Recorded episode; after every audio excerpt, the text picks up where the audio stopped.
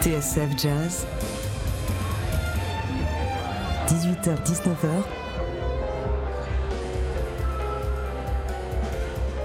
les lundis du Duc.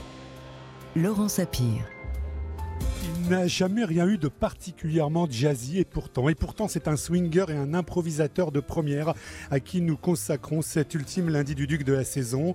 Un être euh, insaisissable, un écrivain caméléon, un personnage aussi fascinant que son œuvre, à l'heure où la célèbre collection de Gallimard, la Pléiade, lui rend enfin les honneurs près de 40 ans après sa disparition. Il fut aviateur, résistant, diplomate. La Ginseberg d'à bout de souffle fut son égérie. Il s'est raconté à sa manière dans La promesse de l'aube avant de dénoncer la ségrégation dans Chien Blanc. Sa gouaille, enfin, ainsi que son humanisme ont marqué à jamais les lectrices et les lecteurs de Gros Câlin et La vie devant soi, deux livres signés sous le fameux nom d'emprunt Émile Ajar, avec dans la foulée l'une des mystifications littéraires les plus retentissantes du XXe siècle. Sauf que, sauf que Romain Gary, puisque c'est de lui dont il s'agit, euh, parle aussi à notre 21e siècle, sa sensibilité écologique et européenne, sa mémoire toujours vivace de ce que fut la Shoah, son humour ravageur face à toutes les postures virilistes, autant de signes de modernité qu'on va évoquer avec nos invités, parmi lesquels figurent deux musiciens, à commencer par le contrebassiste Renaud Garcia Fons, qui a justement baptisé il y a deux ans l'un de ses albums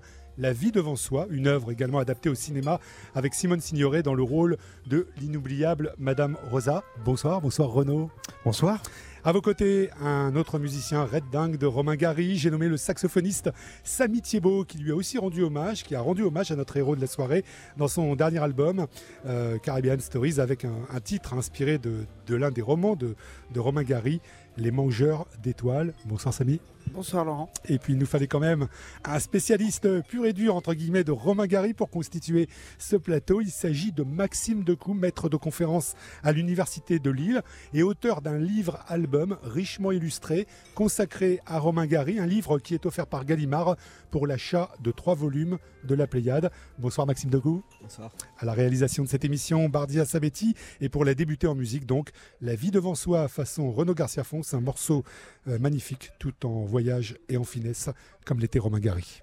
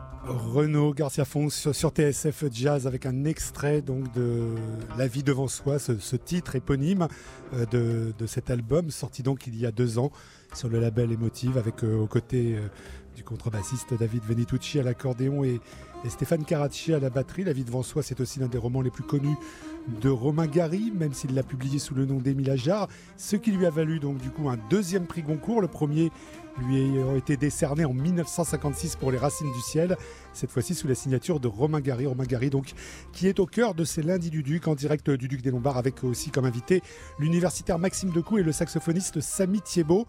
Je me tourne vers vous, bien sûr, déjà, Renaud, Renaud Garcia Fons. Mhm. Qu'est-ce qu'il y a de. Qu'est-ce qu'il y a de Romain Gary dans ce que l'on vient d'entendre?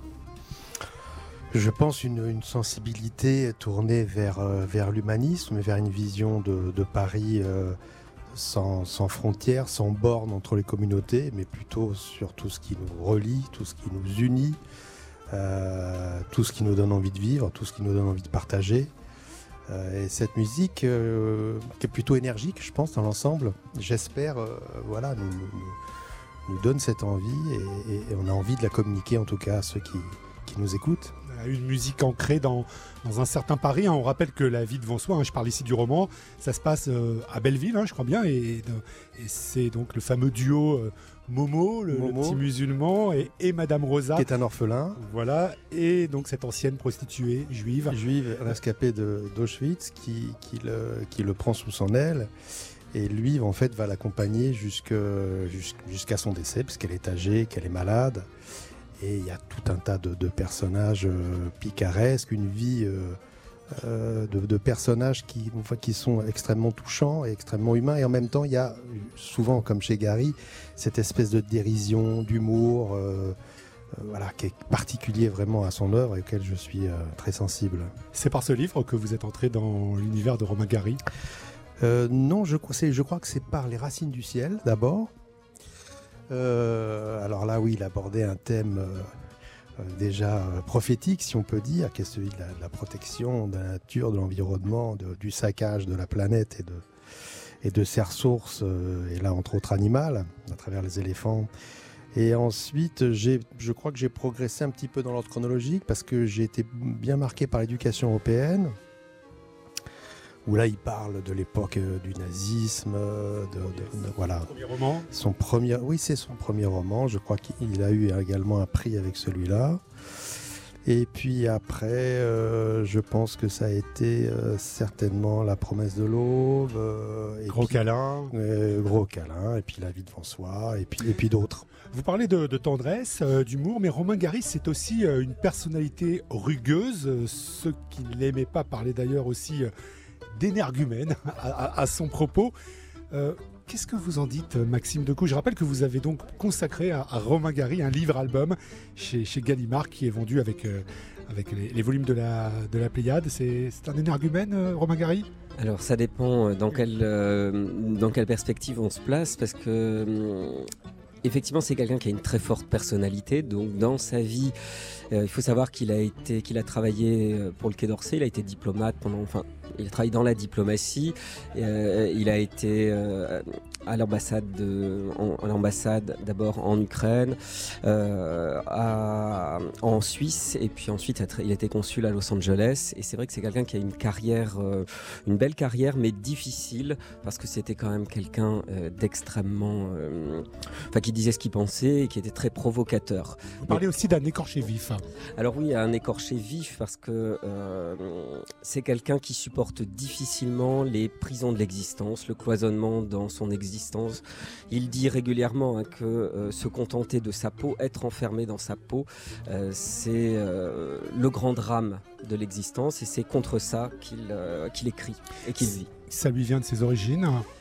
Alors ça vient en partie, hein, il ne s'agit pas de coucher Romain Gary sur un divan, mais si vous voulez, c'est quelqu'un qui est né en Lituanie, euh, à Vilno, une ville qui euh, passe sous domination. Vilnius aujourd'hui Vilnius, qui s'appelle à l'époque Vilno, Vilna, Vilnius, qui change de nom, qui passe sous domination polonaise, allemande, russe successivement. Euh, il connaît très jeune la tourmente de l'histoire. Il va immigrer en France avec sa mère. c'est un, juif donc et effectivement qui est ballotté hein, par, des identités multiples. Il est polyglotte.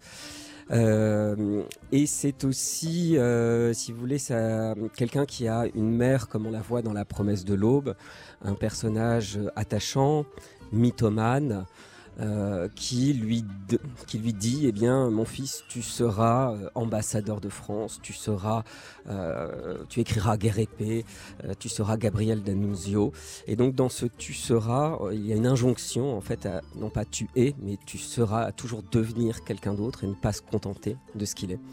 C'est par ce livre, hein, je crois, la, la, promesse de l'aube, Samy Thiebaud, que vous, vous êtes entré dans dans l'univers de Romain Gary Oui, euh, en fait, euh, en, étant plus précis, je pense que j'y suis rentré par Gros Câlin. Je m'en souvenais plus, mais en, vous écoutant parler, j'étais allé le voir euh, en pièce de théâtre à Paris avant que, mon métier soit musicien. Mais effectivement, le, premier moment ultra marquant, c'est la promesse de, de. Et je rebondis sur, ce que vous disiez sur le rapport à la mer, sur le ce rapport d'absoluité sur euh, le, fait de, devenir quelqu'un d'autre que soi. Moi, je sais que enfin, ça m'a énormément touché. Euh, d'ailleurs, c'est très difficile pour moi d'en parler sans émotion parce que c'est, euh, j'ai découvert la promesse de l'Aube, de l'Aube, pardon, juste après le décès de ma mère. Il y avait un ami qui avait le, bouquin dans, la poche et, et, je lui dis tiens, c'est quoi que tu lis Il me dit il faut pas que tu lises ça maintenant, c'est peut-être pas le bon moment. Et il se trouve que moi, ma mère était marocaine et donc se rapproche à, beaucoup d'égards d'une mère juive. Enfin, je suppose, j'aime pas trop les généralités, mais en tout cas, c'était euh, euh, très comparable. Et donc, euh, ça expliquait ce rapport d'absoluté à la fois à, l'idéal de, ce qu'on veut, de ce qu'on projette, et puis l'idéal féminin aussi. C'est-à-dire euh, Parce que c'est un livre sur la féminité. Pour moi, c'est vraiment un livre sur la féminité, et puis, euh, et puis sur euh, comment on devient artiste. Enfin, je pense, peut-être qu'il y a d'autres artistes qui deviennent d'une autre manière, mais en tout cas, le rapport à, le rapport à l'amour, à la sensualité, à cet idéal jamais atteint, c'est quand même c'est ça la promesse de l'homme aussi. Et alors les mangeurs, les mangeurs d'étoiles dans tout ça Alors les mangeurs d'étoiles dans tout ça, euh, ça c'est, euh, j'ai tiré le film du Romain Gary après La Promesse de l'Aube et euh, étant un passionné d'Amérique du Sud et, et, du côté latin de la partie des Caraïbes, j'ai fait pas mal de tournées là-bas et je suis complètement fou de, des musiques qui s'y font. Quand j'ai lu Les mangeurs d'étoiles, j'ai trouvé que c'était à la fois un un résumé et une incarnation de ce que je peux ressentir quand je suis dans, la partie caribéenne de l'Amérique du Sud. Parce que ça se passe en Amérique latine. Hein. Oui, c'est dans un pays imaginaire euh, avec un dictateur imaginaire qui ressemble très fortement à, des dictateurs aujourd'hui. C'est l'histoire du premier euh, dictateur euh, indien, d'origine indienne. Donc les gens sont très, très, sont très fiers de, de ce dictateur. Toute ressemblance avec Hugo Chavez est à et, euh, quand même assez forte, je trouve quand même. Ou avec Fidel Castro. Ou avec Fidel Castro, oui, mais il y a le côté indien chez Chavez. Il y a vraiment le truc de dire, euh, enfin, bon, ça c'est pour le, rapport aujourd'hui, mais en tout cas, cette histoire de ce personnage euh, élevé par les jésuites, dont, lui, dont on lui explique que le mal, le mal est sur terre et que le bonheur est d'un et dans le et dans l'au-delà, mais qui voit bien que des gens sont heureux et que donc le diable existe et que le diable c'est l'art et qui veut prouver coûte que coûte que le diable existe. Je trouve ça complètement fascinant. Eh bien, on va justement écouter ce, ce morceau extrait de, de, votre album de l'an passé, hein, Samy Thiebaud, Caribbean Stories, Les Mangeurs d'étoiles. Et on se retrouve tout de suite après avec nos invités pour continuer euh, de parler de Romain Gary. Parce qu'il n'y a pas que le jazz dans la vie, les lundis du Duc. Laurent Sapir, Sébastien Vidal.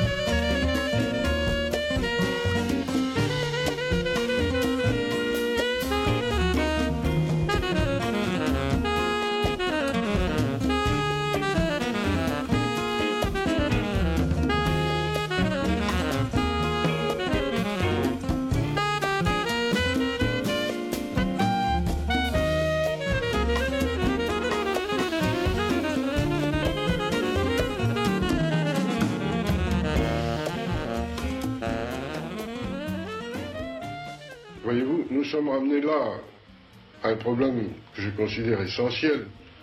C'est que finalement, lorsqu'on pense l'histoire de l'homme, on s'aperçoit que la plus grande puissance spirituelle de tous les temps, c'est la connerie, avec un C majuscule. Et cela provoque la haine, le mépris, les oppositions insensées entre les hommes. Pour quelqu'un comme moi, qui aspire à l'unité humaine, évidemment les temps sont très dur en tant que romancier. Il est très difficile pour un romancier de revenir toujours sur le même sujet, c'est-à-dire la défense de cette marge humaine. On n'a pas envie de se répéter. On imagine souvent que ce qu'on a dit, c'est acquis, c'est compris, ça s'est enfoncé dans l'océan culturel de l'espèce. Pas du tout. Il faut recommencer à chaque fois, à chaque génération. Je m'aperçois par exemple, en parlant avec les jeunes, sur le plan littéraire, que Kafka est redécouvert tous les 10 ou 15 ans, qu'Auschwitz connaît pas, ou presque, que euh, les sacrifices que nous avons soutenus, les hommes de ma génération, se sont envolés sans guère laisser de traces dans les psychismes des jeunes, et cela va évidemment pour les livres, plus que pour toute autre chose. Je ne crois plus à l'influence des livres, je n'ai d'ailleurs presque jamais cru euh, au fait qu'un livre pouvait y changer quelque chose. La voix de Romain Gary sur TSF Jazz. Nous lui consacrons ce dernier lundi du Duc de la saison à l'occasion de son entrée dans la Pléiade et avec cet extrait donc pris sur euh, YouTube qui résume bien, je crois, ce que cet auteur a de si actuel. On en parle avec l'universitaire Maxime Decou et les musiciens Renaud Garcia Fons et Samy Thiebaud. Romain Gary donc qui désespérait, on vient de l'entendre, de l'utilité des livres dans ce monde qui l'entourait. Ça vous étonne, Maxime Lecou euh, Pas du tout. Euh, Romain Gary disait euh, les guerres ont fait plus pour la littérature que la littérature contre les guerres. Et ça résume assez bien les choses. C'est-à-dire qu'il n'a jamais eu d'illusion sur le fait qu'une œuvre puisse changer directement quoi que ce soit.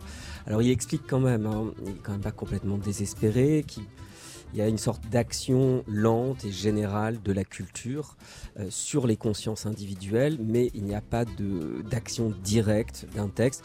Et il en a souvent parlé, notamment il s'est un petit peu opposé euh, à plusieurs reprises à Sartre sur ce point de vue-là. Donc c'est quelqu'un qui était assez lucide par rapport à la place de la littérature.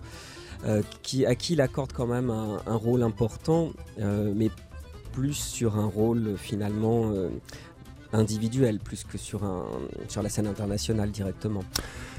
Renaud, Samy, par rapport à ce qu'on vient d'entendre, par rapport à ce que dit Romain Gary dans, dans l'extrait qu'on vient d'entendre de, de, cet entretien, qu'est-ce que vous en dites Qu'est-ce que vous en pensez Comment vous recevez Renaud Garcia Fons Moi j'ai l'impression qu'il dit ça parce qu'il y croit encore. C'est une, une, façon de, de de, voilà, de, prêcher le plus noir en espérant que, c'est le, plus positif et, le plus humain qui va triompher. C'est une façon de, nous alarmer, de nous dire attention. Alors c'est vrai que s'il était encore là, s'il était encore parmi nous, je pense qu'il aurait certainement des raisons de s'inquiéter. Mais euh, c'est un appel à l'amour quand même. C'est un appel à voilà, restons ensemble, euh, ouvrons les frontières, euh, entendons-nous écoutons-nous, etc. Samy, Samy Thiebaud, Romain Gary qui se définit quand même comme le, résistant de, la marge humaine, ça vous touche? Euh, oui, euh, oui, évidemment, mais peut-être juste avant ça pour euh, rebondir sur ce que vous disiez, et c'est ce que je vous avais dit quand on avait prêt, enfin quand vous m'avez contacté, pour l'émission. Moi, je trouve ça assez touchant en fait, un, et assez juste un, auteur qui, qui dit que la littérature n'a pas d'action sur le monde, parce que moi, ça me fait penser à euh, alors j'ai plus souvenir de la référence, euh, je crois que c'est Kundera qui parlait de l'ironie du, euh, narrateur avec ses, avec ses personnages, et je trouve que chez Gary, il y a tout le temps cette espèce d'ironie. Et, cet art du roman qui n'est pas de l'art à thèse, c'est-à-dire que si on a une thèse à défendre, si on a quelque chose, un idéal philosophique ou politique, bon ben on fait, on fait de la prose, mais on fait pas un roman, on fait pas une fiction. Et cette espèce de, de de non de gratuité du roman ou de l'art, moi c'est toujours quelque chose qui. Alors on est toujours entre deux parce que moi je suis. Comme pour la musique euh ben, C'est un peu le. Le, le, je sais pas si c'est un drame, mais moi qui m'intéresse beaucoup aux questions politiques et qui me, pense comme quelqu'un d'engagé, je pense que l'art n'a peu d'action sur le monde et pourtant on aimerait tant. Enfin, c'est cette espèce de. Je trouve ça assez touchant en même temps. Alors ça n'empêche pas le message euh, comment dire, d'ouverture à l'autre, bien au contraire, mais cette espèce de conscience que c'est pas euh, que c'est pas activiste, je trouve ça assez beau. Alors justement, dans l'œuvre de Romain Gary, il y a un, roman qui est, alors on peut dire que tous ces romans sont politiques, mais il y en a un qui fait évidemment tilt hein, dans une radio comme TSF Jazz, c'est Chien blanc, où il parle de la ségrégation aux États-Unis. On est en 1970. Euh, Maxime Decou, comment ce livre, ce roman s'intègre-t-il dans l'œuvre de Romain Gary? Alors c'est un roman donc qu'il écrit à un moment où il est aux États-Unis. C'est un roman qui se présente sous des aspects autobiographiques puisque euh, c'est Romain Gary lui-même qui est censé parler. Mais bon, il s'agit d'une fiction évidemment. Il se met en scène notamment avec Gene Seberg. En fait, euh, la situation décrite est que Jean Seberg, euh, elle l'a déjà fait par le passé, mais elle s'est engagée euh, très fortement pour la cause noire américaine. Et si vous voulez, le roman commence avec le domicile de Gary et de Jean Seberg qui est assiégé par les, qui est pris d'assaut par toutes les célébrités de Hollywood qui viennent finalement faire œuvre de charité et de générosité en donnant de l'argent. Euh, à la cause noire. Et euh, Gary est extrêmement, euh, extrêmement ironique et il regarde ça avec beaucoup de distance. Il met en scène Marlon Brando en disant que ça fait ici qu'il essaye donc de se racheter une conscience et que ça fait caniche qui pisse sur un tapis. Enfin, en même temps, au départ, il y a quand même ce chien qui est éduqué entre guillemets pour attaquer les Noirs. C'est assez ravageur pour une certaine société américaine. Tout à fait. Mais en fait, le, roman fonctionne autour de cette image du chien qui pourrait paraître un petit peu C'est-à-dire que c'est un chien qui a été euh, un chien qu'on dit un chien blanc, qui, donc euh, Gary recueille, et il se rend compte qu'il a été dressé pour attaquer les Noirs. Et euh, donc c'est le symbole hein, vraiment de cette haine raciale. Mais très vite, on se rend compte que, bon alors déjà Gary, dès le début, ça revient un petit peu à ce qu'on disait euh, tout à l'heure, a dit assez vite dans le roman qu'il n'a pas envie de faire un, roman justement sur cette histoire-là. Il veut pas faire, il veut pas faire du de la littérature avec du noir, dit-il. Il veut pas utiliser et instrumentaliser ce combat. Euh, mais on voit vite que les critiques donc, qui sont formulées, effectivement, euh, parce que ça dépeint donc, les émeutes aux États-Unis, cette situation de, presse, de révolte hein, qui, se, qui se déclenche dans le pays, mais en même temps, on voit assez vite que Gary prend ses distances avec tous les fanatismes, donc les Black, les Black Panthers en particulier. Euh, il, retrouve d'ailleurs dans certains personnages noirs des antisémites et il dit Je suis heureux que les Noirs aussi besoin, aient besoin des Juifs, comme tout le monde. Euh, donc vous voyez, en fait, tout le monde en prend un coup. Ce qu'il explique quand même, c'est que euh, toutes les causes peuvent dévier euh, vers l'extrémisme et le fanatisme. Et c'est pas parce qu'on est une victime à un instant T que c'est la victime qui se révolte qu'elle ne va pas basculer justement dans l'intolérance elle aussi. Et c'est la complexité du roman. Euh, Gary a toujours refusé, si vous voulez, des positions un petit peu euh, simplistes, manichéennes. Euh, il dit, hein, d'ailleurs, dans son dernier texte, Les cerfs-volants, il dit il y en a marre du, il y en a marre du noir et du blanc. Il n'y a que le gris qui compte. On va marquer une nouvelle pause dans cette émission et puis on va quand même dire quelques mots sur cette fameuse mystification littéraire, Romain Gary, Émile Ajar. Euh, la pause, bah, puisqu'on vient d'évoquer Jean Seberg indirectement, euh, on va écouter la musique de Martial Solal dans À bout de souffle de Jean-Luc Godard avec donc la mythique euh, Patricia qui vend le Herald Tribune alias donc Jean Seberg.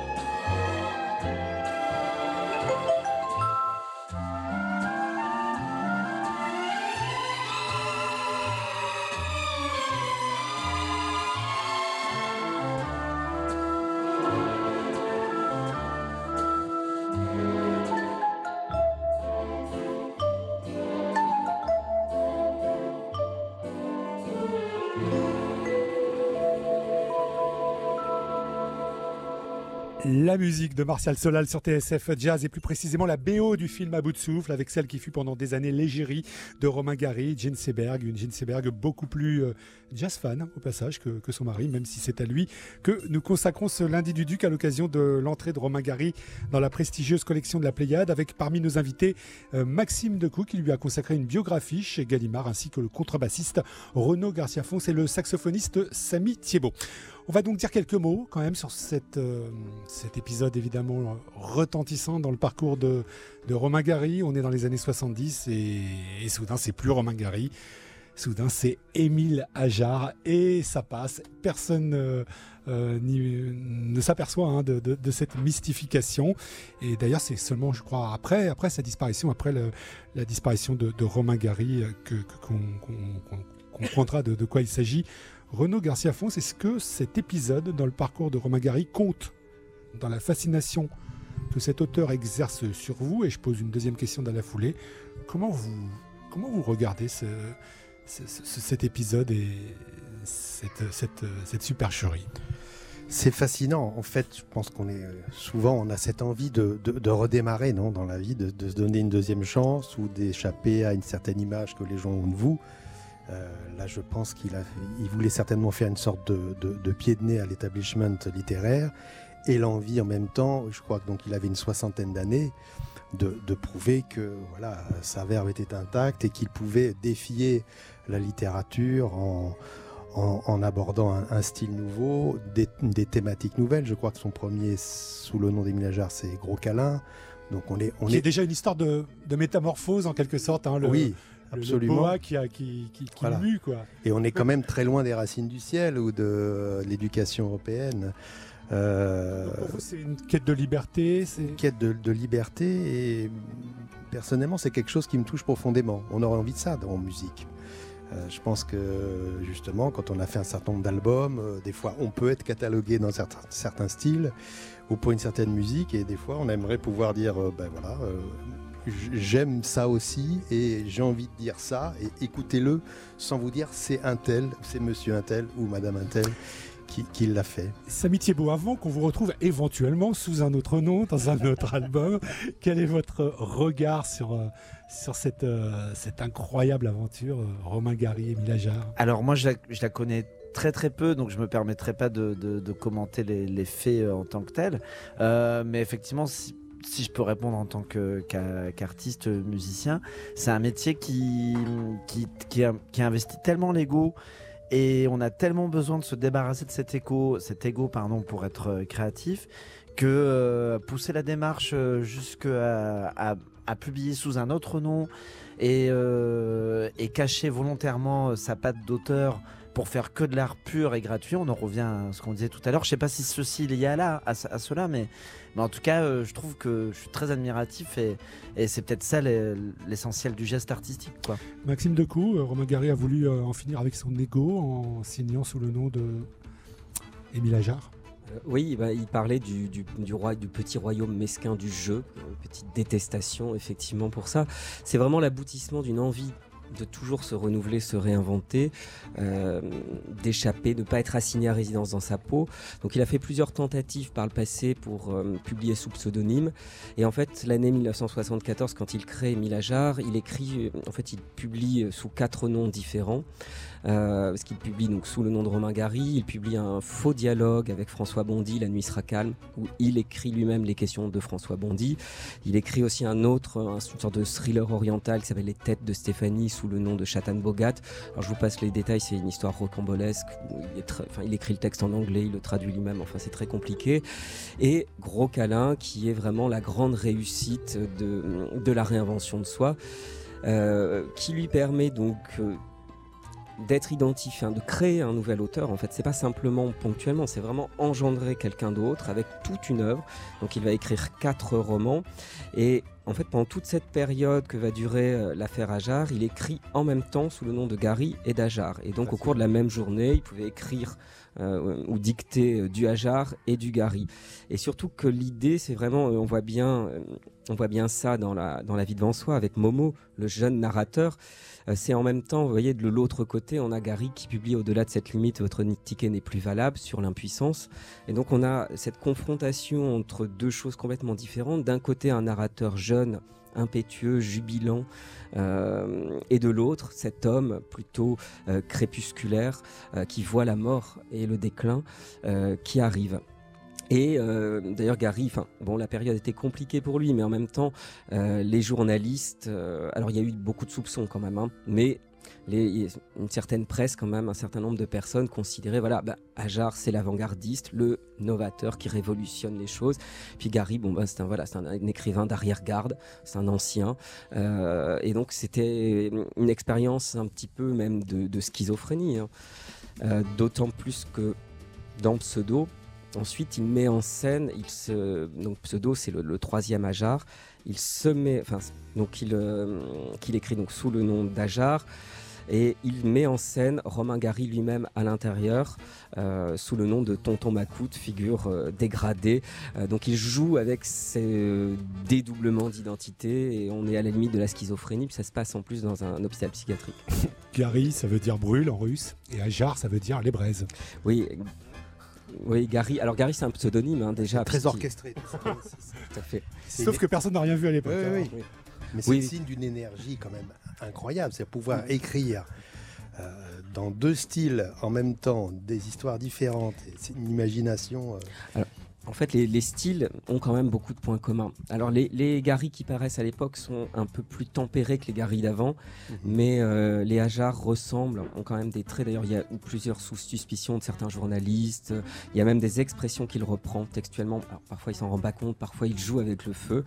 Euh, mais ça ressemble beaucoup à l'humour de certains textes, notamment Tulip, un de ses premiers romans, ou La danse de Gengis Khan. Mhm. Et dans Vie et, mort d'Émile Hajar, il dira d'ailleurs euh, tout, tout Hajar était déjà dans Tulip.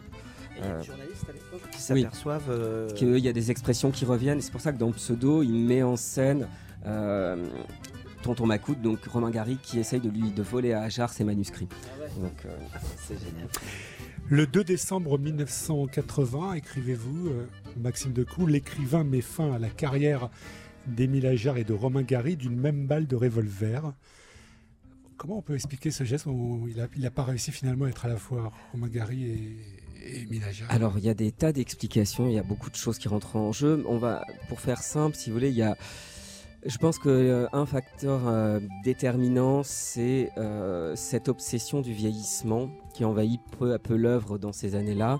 Qu'on voit bien dans Au-delà de cette limite, plus, votre ticket n'est plus valable, dans Claire de femme, mais on la voit aussi dans les textes d'Ajar. Dans La vie devant soi avec le personnage de Madame Rosa, et puis aussi très manifestement dans L'angoisse du roi Salomon.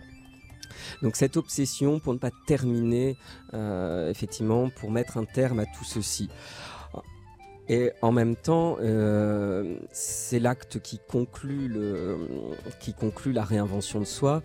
c'est la manière, c'est la seule manière de révéler l'affaire aussi l'un dans l'autre, parce que se faire prendre la main dans le sac, c'est aussi mettre une forme de défaite dans cette euh, réussite incroyable d'obtenir ces deux Goncourt et de, réinventer complètement un écrivain. Néanmoins, c'est vrai que dans Vie et mort d'Émile Ajar, il a cette phrase. Hein, qui paraît après sa qui paraît, voilà, c'est le, le, texte qu'il laisse et qui est publié après sa mort. Il a cette phrase, hein, il dit Je me suis toujours été un autre. Donc, une sorte d'altérité permanente, mais en même temps, dans cette phrase, on entend une sorte de permanence de l'altérité qui fait qu'au bout d'un moment, bah, la réinvention de soi n'est peut-être plus possible. Euh, surtout que euh, l'angoisse du roi Salomon est un texte un peu différent des trois premiers Hajar et on sent qu'on revient un petit peu aux Gary qui ont été écrits pendant cette période. Et quand il écrit, euh, je crois de mémoire, La nuit sera calme, oui. c'est dans sa dernière lettre Alors La nuit sera calme, oui, il cite l'expression effectivement dans la lettre qu'il laisse au moment de son suicide où il précise, il précise aussi que cela n'a aucun rapport avec la mort de Jean Seberg. pour voilà et que les bon, les amateurs euh, de cœur brisé sont priés de s'adresser ailleurs. Une dernière question. Euh, en préparant cette émission, Renaud Garcia Fons, vous me disiez que vos enfants lisaient également Romain Gary. Oui, c'est une voix d'aujourd'hui. J'ai redécouvert ça, oui, parce que euh, effectivement, mes enfants ont lu ça donc dans, leurs années 18, 19, 20 ans et que du coup, euh, moi j'avais lu à cette époque-là, enfin à peu près quand j'avais une vingtaine d'années, de nombreux ouvrages de, Romain Gary et donc ça m'a permis de, redécouvrir et de relire La vie devant soi, d'où euh, l'inspiration pour cet album. Et vous avez le sentiment que c'est quelqu'un qui résonne aujourd'hui encore euh, par rapport à tout ce qu'on. Ah, certainement, quand on, voit tous les thèmes qu'on vient d'aborder, on voit que, que, la dimension euh, visionnaire, prophétique, écologique, européenne, européenne, et, puis je crois essentiellement humaniste, hein, qui, qui, voilà, tous ces thèmes se rejoignent sur, sur, sur cette notion-là. Maxime Degault. Oui, je pense qu'indéniablement, c'est un écrivain qui a touché un très large public assez vite. Alors, il, a, il y a certains textes, il a eu une carrière compliquée en France en tant qu'écrivain, parce que, ça on n'en a pas parlé, mais euh, c'était un, un gaulliste fervent, fidèle du général de Gaulle. Il est parti pendant la guerre pour rejoindre les forces françaises libres euh, dans l'aviation, et il est resté attaché aux valeurs du général de Gaulle, ce qui fait que... Euh, il n'était pas forcément très bien perçu par les intellectuels français de l'époque. Et, voilà, oui, même avant, hein. euh, parce que bon, le champ littéraire dans l'après-guerre, c'est Sartre, la figure de proue, c'est le communisme. Et euh, donc Gary n'est pas quelqu'un qui était très reconnu parmi ses contemporains. Et il a fallu attendre même, euh, vous voyez, dans le dans la réflexion sur la littérature à l'université, euh, les années 80-90, pour que ça devienne un écrivain euh, véritablement reconnu et qui ait les premiers travaux sur ses textes. Mais on constate que les étudiants et les lecteurs sont toujours au rendez-vous. Le patriotisme, c'est l'amour des siens, le nationalisme, c'est la haine des autres. C'était aussi ça, le gaullisme de Romain Gary.